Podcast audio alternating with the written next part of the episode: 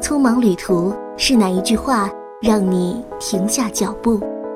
孤单生活是哪个篇章触动你的心灵？九四一阅读早茶，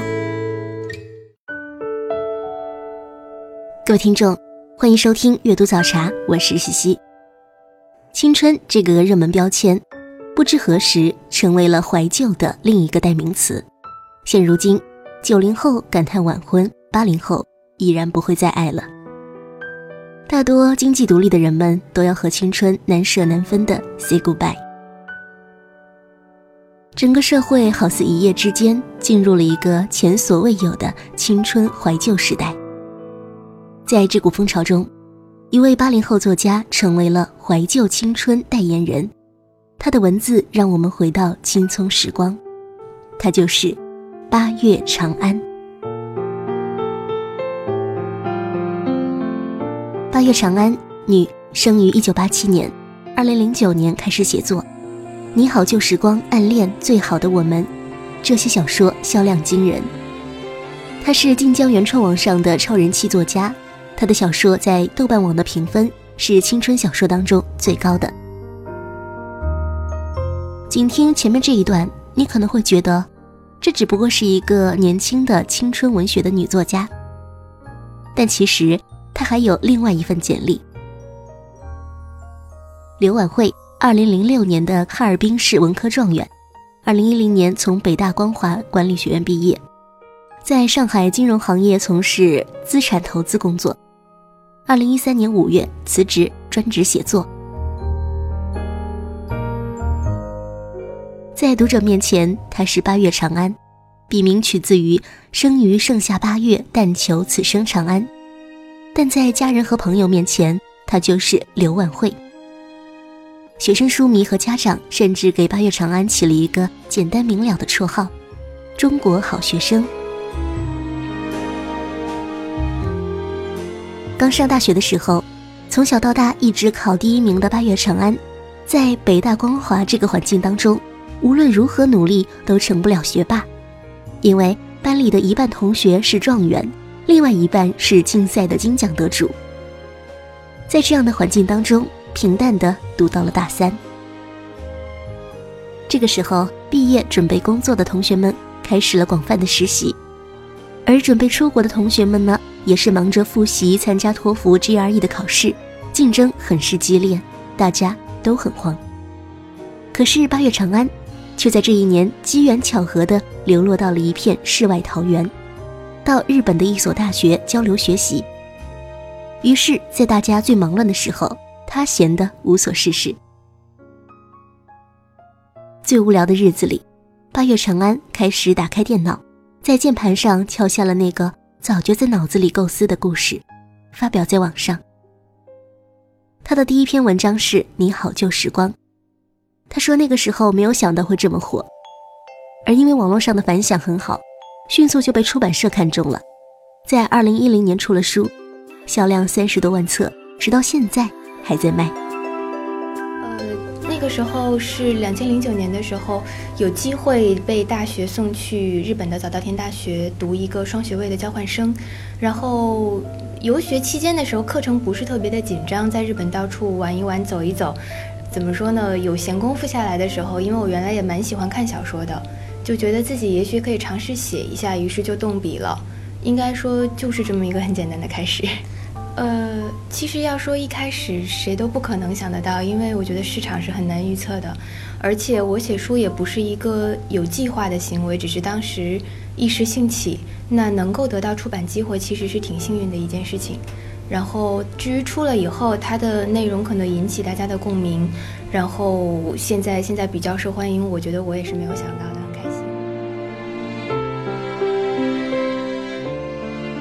伴随着作品的畅销，八月长安的名字被越来越多的读者熟知，并深受追捧。他的书几乎全部都和青春有关，传递着寻常人充满正能量的青春。我觉得青春小说的核心，应该还是矛盾和成长，因为人在年轻的时候其实是，是一个非常非常奇妙的时期。所有影视作品或者是文学作品都愿意描摹这个时期，人在不停的。从一个很安全的、很很天真的一个环境下，慢慢的开始去接触所谓的真实，然后慢慢的突破以前学校和老师的这种保护。那你会见到很多跟你曾经相信的相违背的东西。不同性格、不同经历的人，在面对这种矛盾或者这种冲突的时候，他会做出很多不同的选择。我觉得，往往人的一些或者说人性吧，青春青春期的人性，在这种选择和冲突当中体现的特别的明显。然而，这些这些选择和冲突，最终其实都是一种成长。那往好了长，往坏了长，往不一样的方向长，可是其实都是成长。我觉得内核应该还是成长比较多。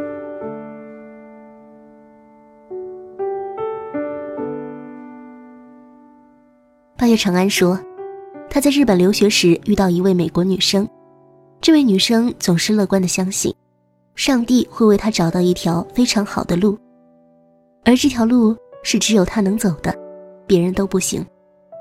我一定能够走下去，走得很远很远，做得很棒很棒。这些话启发了八月长安这个规规矩矩做了二十年小干部的女生。她发觉，她需要放下虚荣心。放下包袱，给自己一条更遵循内心想法的道路，好好的去看一看真正的世界和真正的自己。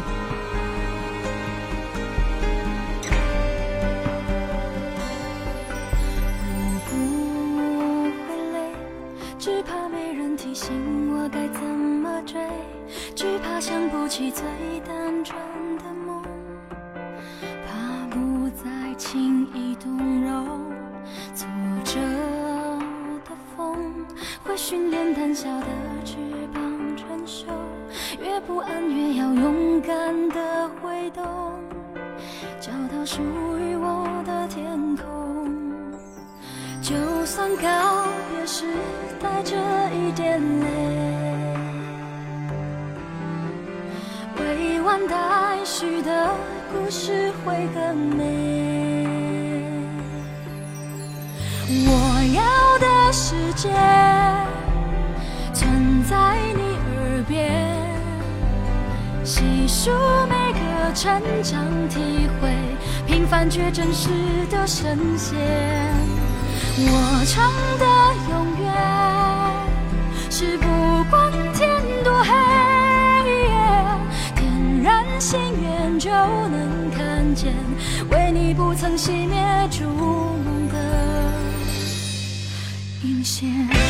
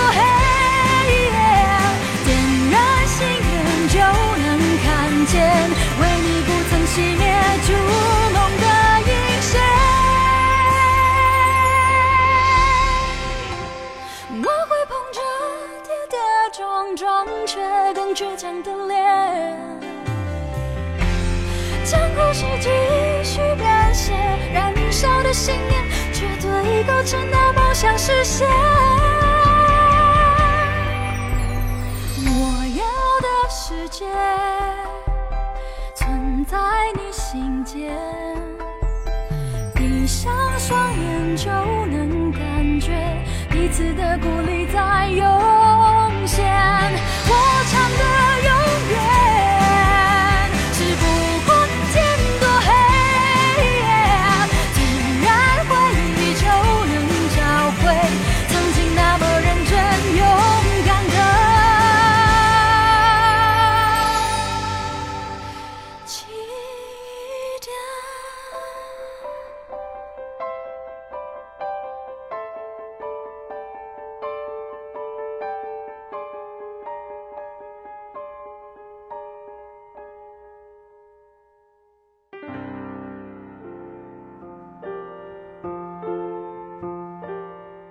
阅读早茶现在继续，我是西西。之前我们说了八月长安的成名录，现在来翻一翻他的作品。他的代表作有三本：《你好旧时光》《暗恋》《橘生淮南》《最好的我们》。这三本是一个系列，《振华高中三部曲》。先来说到的是《你好旧时光》这本书的原名是《玛丽苏病例报告》，里面讲述的是一路上成长的点点滴滴。主人公于周周是一个出生在八十年代末的普通小姑娘，和妈妈相依为命，有着漫长孤寂的童年，有个叫奔奔的好朋友。进入小学之后，她在林阳和陈安的帮助下，度过了初期学习拼音的艰难和对学校的不适，逐渐在学校里成了小有名气的文艺骨干。在初中，于周周逐渐放开手脚，如鱼得水，并且和儿时最亲密的伙伴奔奔重逢了。于周周和班级里成绩最差也最古怪木讷的女生辛美香成了朋友。经过努力，辛美香和于周周一同考入了省重点振华高中。升入振华高中的于周周经历了许多波折，与林阳的重逢，对陈安的深入了解，情窦初开的暗恋，重点高中内部的金枝欲孽，诸多事情让于周周急速成长。高中毕业，曲终人散，青春不朽。我觉得成长是一种特别有意思的事情，因为我们每个人从出生开始得到的父母的那种爱是完全无条件的。你从一种无条件的爱渐渐成长，成长到你要和一群同龄人竞争相处，你发现别人并不是无条件要对你善意的，包括可能青春期萌芽的有一些感情，你会发现，如果你自己不够好，这种爱情是有条件的，并不是全世界所有的爱都像你父母一样毫不计较。不计较源头，不计较为什么，你要给自己一个为什么，让别人去喜欢你。这其实就是成长很重要的一个内容。发现你自己并不值得全世界喜爱，那你要怎么样面对这件事情？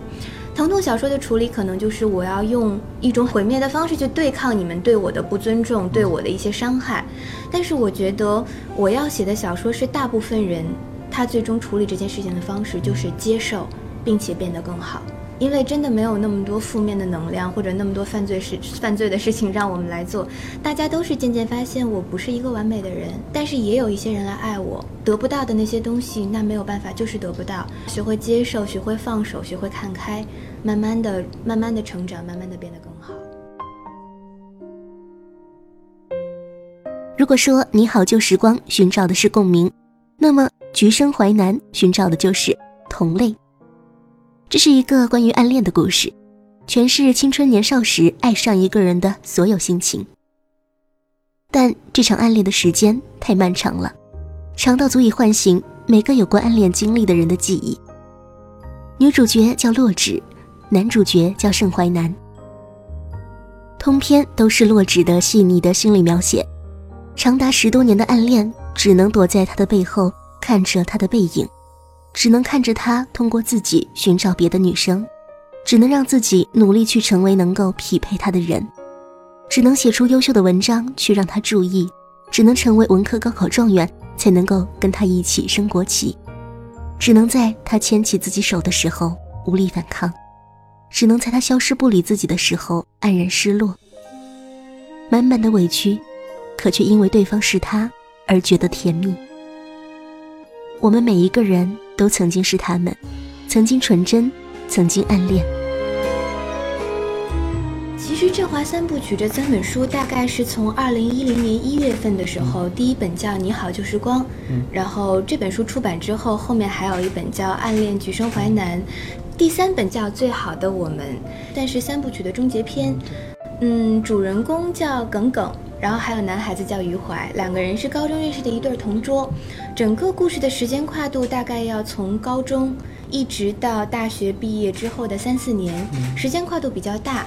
讲的其实是以耿耿和余淮为中心的一群高中生，他们整个三年的很愉快，或者是包括一些苦涩的高中生活，一直到大学毕业之后各个人的发展，嗯，算是记录了整个青春变迁的历史吧。你还记得高中时的同桌吗？那个少年有着世界上最明朗的笑容，那个女生有着世界上最好看的侧影。振华高中三部曲的最后一部是《最好的我们》这本书。本书以怀旧的笔触讲述了女主角耿耿和男主角余淮同桌三年的故事，一路走过的成长极为打动人心。最好的我们为普通人的青春立了一部传，它可能没有那么曲折，没有那么光彩，但宁缺毋滥，千金不换。嗯，即使我们大家是普通人，没有那些学霸或者说风云人物在校园里面那些非常精彩的、起伏很大的故事，但实际上作为一个旁观者，我也有我自己的人生。人生故事也许没有那么大的戏剧性，可是实际上它也一样精彩，一样的动人。而且这里面非常普通的主角。他经过了很多努力，想要成为学霸，但是没有成功。这并不是一个非常励志的故事，但他励志的点在于，最后这个耿耿成为了最好的他自己，他找到了自己想要走的人生道路。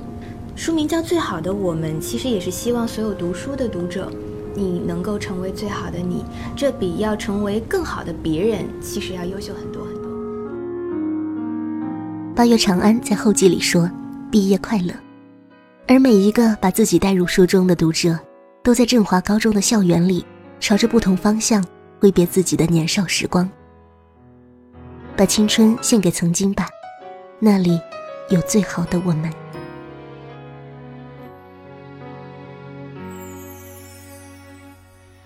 你又想起某个夏天，热闹海岸线。记忆中的那个少年，骄傲的宣言，伸出双手就能拥抱全世界，相信所有的梦想一定会实现，一切看起来都不会太遥远，转眼之间过了几年。幸福的语言都已慢慢沉淀，即使难免会变得更加洗练，我们不曾妥协。那是我们都回不去的从前，幸好还可以坚持当时的信念。是改变当初的那个少年，那是我们都回不去的从前。当你站在那个夏天的海岸线，我们还是心里面那个偏执的少年。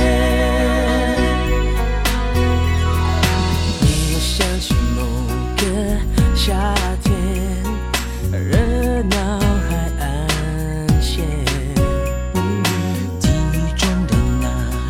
少年，骄傲的宣言，伸出双手就能拥抱全世界，相信所有的梦想一定会实现。我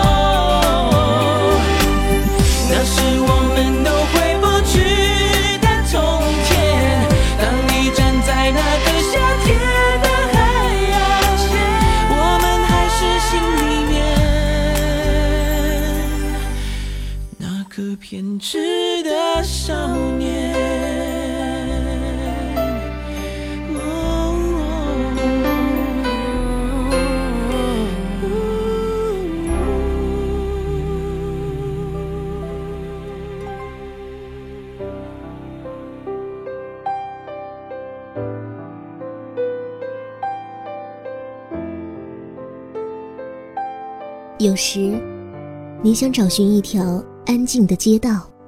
我来到你的城市，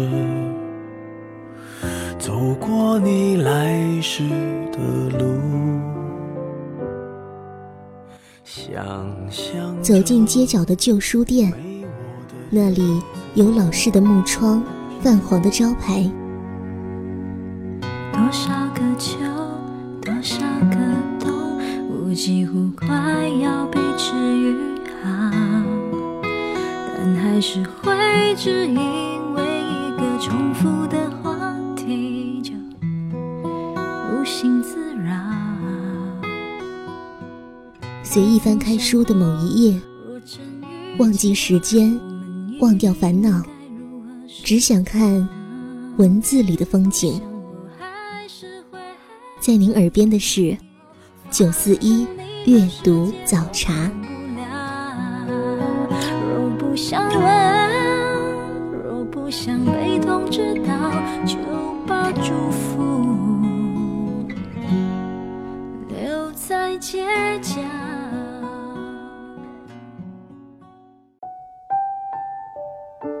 今天节目的主题是怀旧青春代言人八月长安。前面我们简单了解了八月长安的代表作《你好旧时光》《暗恋橘生淮南》《最好的我们》，描写的大多都是高中生、大学生的故事，但这三本书加起来有好几百万字。青春时期的事儿，在很多人心中，好像就是那么几个简单的符号，可是八月长安却能够一写再写。会有很多对青春文学有偏见的人觉得高中、初中就那么点破事儿，到底有什么可值得说写这么多？但是我觉得其实往往就是大家经历最多的东西最值得去写。青春是值得一写再写的，它和爱情一起都可以成为所有文学艺术作品永恒的主题。也许我们大家没有车祸过、离婚过，但是至少每个人都上过学，成绩好、成绩不好，看到的学校是不一样的。长得好看的，长得不好看的，经历的学生时代也是不一样的。那这种不一样之间相互组合，能够有各种各样的人生百态。校园并不是我们大家所想象那么单纯的一个地方，它也有势力，也有各种各样的利益存在。有青春期的纠结，有人与人之间很微妙的关系。只要你足够尊重这些孩子们的想法，用一种非常真诚的态度去写，你能从不同的人的青春当中写出不同的人生。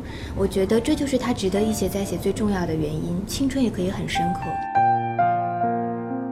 不少青春文学的畅销书作者都面对过这样的选择：随着自己年纪长大，阅历增加，希望尝试其他类型的写作。科幻、推理、玄幻等等，也不希望自己的读者群只是固定在青春期的少男少女。但是八月长安觉得，自己在写作时完全不会想作品会不会被读者喜欢，也会在将来尝试不同类型的小说，并且坦然接受市场和读者的检验。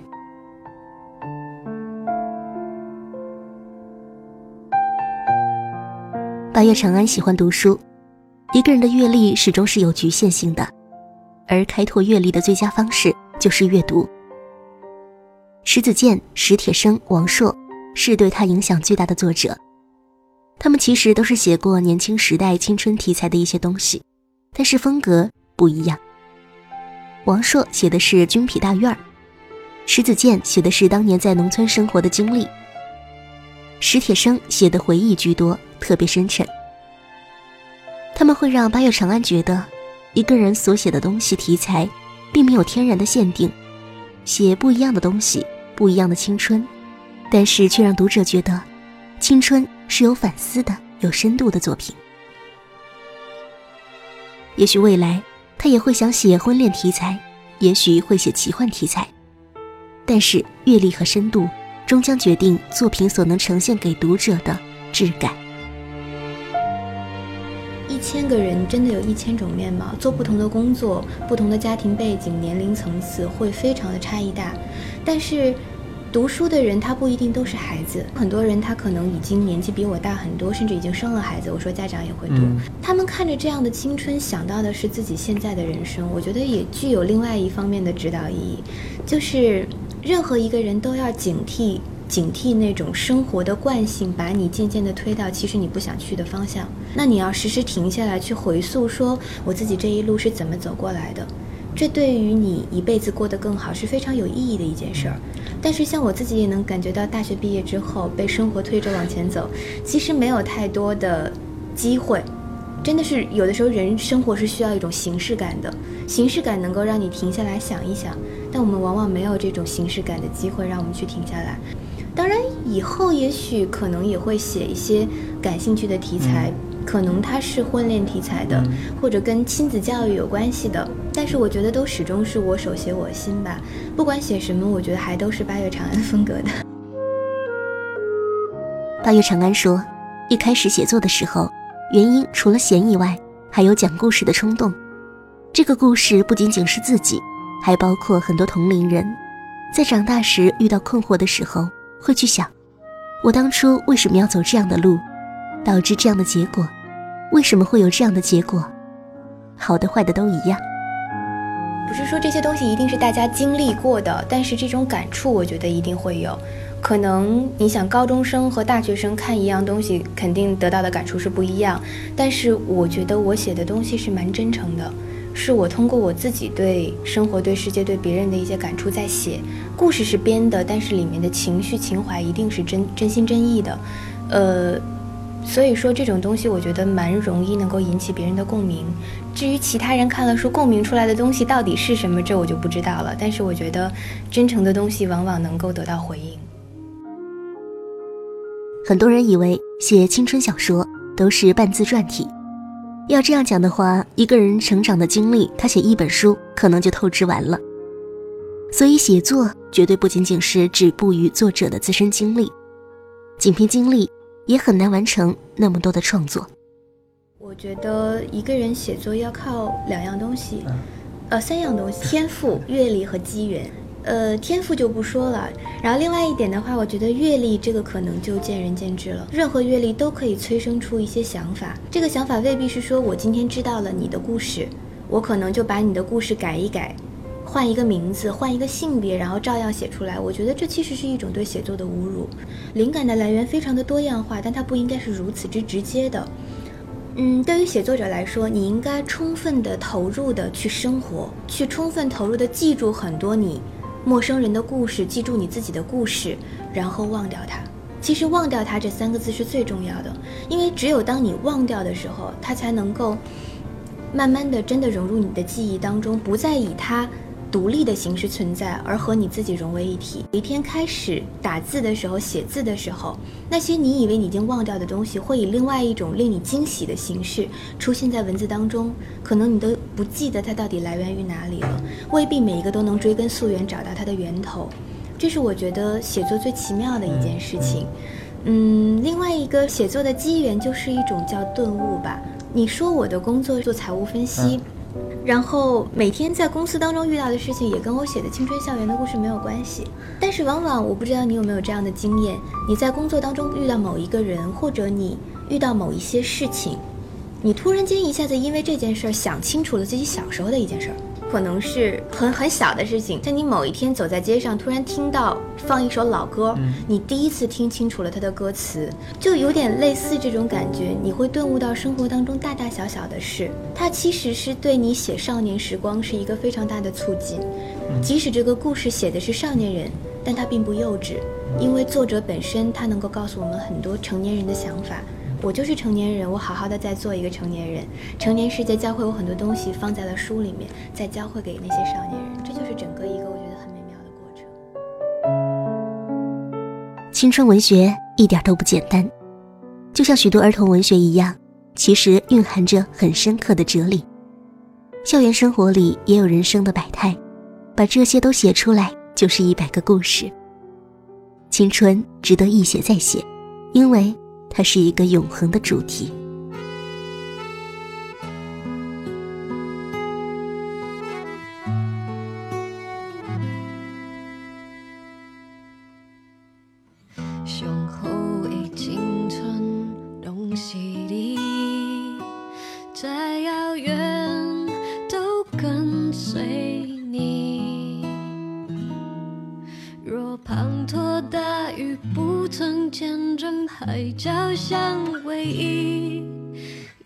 一觉怎么会是冰凌？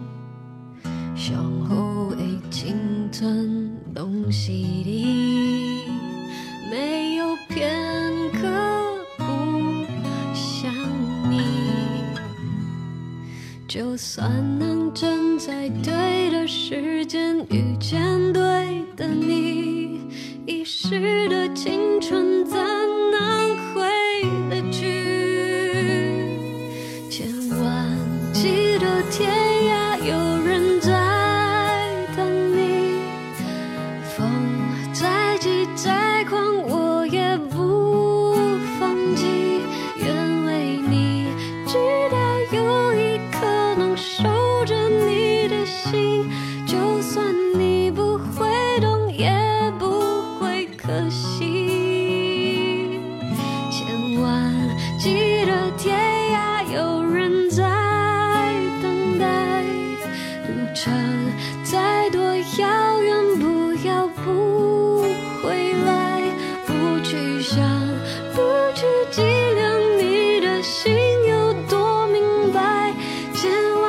幸福的路有多少阻碍。就算给你的爱石沉大海，青春飞逝就在找不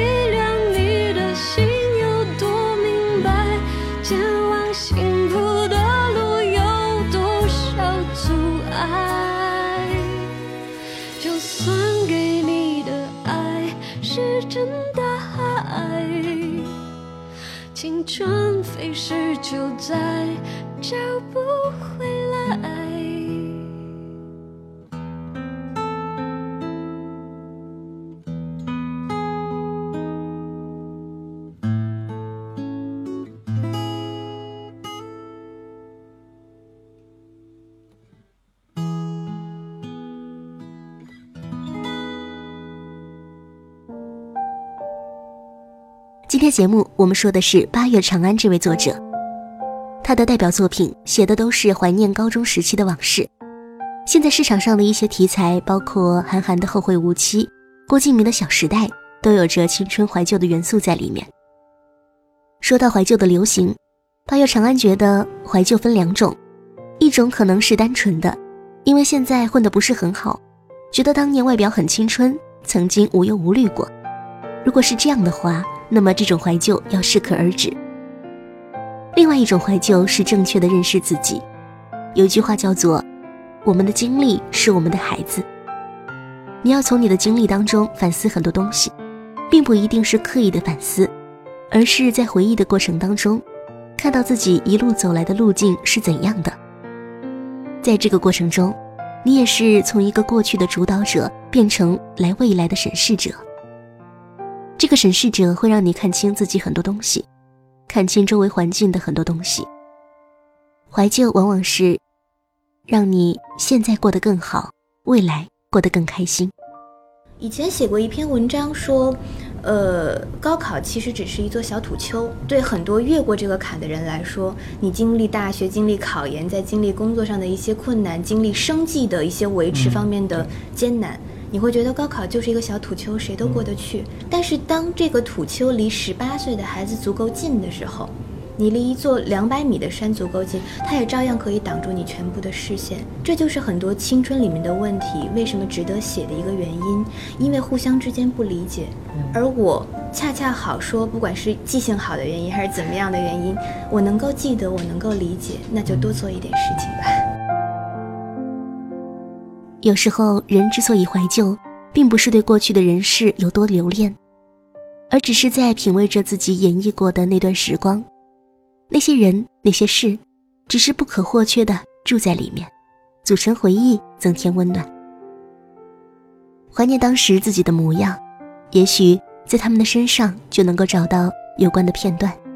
他们的身上凝结着我们爱的旧日时光，所以那些人那些事总是让人恋恋不忘。总感觉回忆带着一种别具一格的芬芳，也许是一种久违了的味道。让我们嗅出年少的感伤。青春小说当中会描写到很多，也许成人看来是是小孩子过家家，但是对小孩子来说就是天大的事情的一些黑暗面。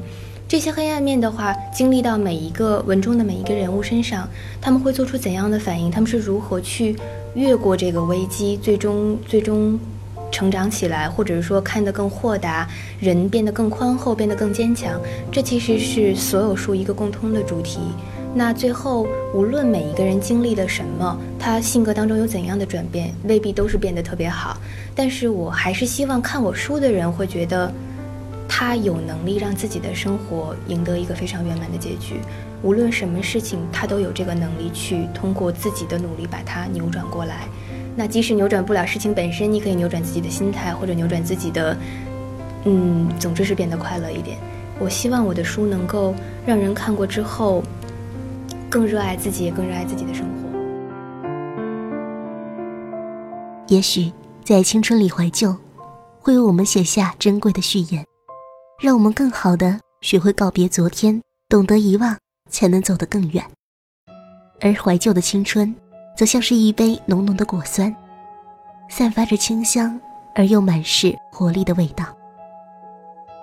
今天的阅读早茶就是这样，我是西西，我们下期。再会。世界下完这场雨，就告别过去模样。清晨写下那首诗，更难忘却更抽象。会怎样？可能不会随便争吵，因为工作已够乱。那夜晚不再浪漫，以后可能不会一起淋雨，因为要身体健康，因为需要。懂得担当，我们会不会越爱越坚强？而看不起过去那可爱的多愁善感，陪我们成长？长出更多理想，却不再拥抱着胡思乱想，想慢点天亮。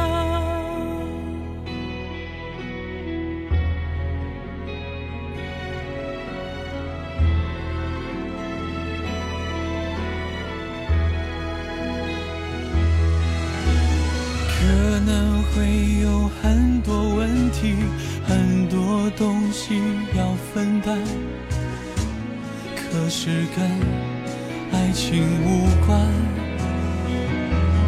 以后可能会把心事隐瞒觉得说了又怎样觉得需要体贴对方。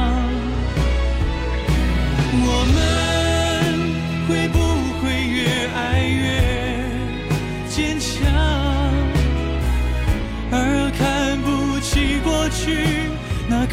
爱的多愁善感？爱情会不会陪我们成长，长出更多理想，却不再拥抱着胡思乱想，想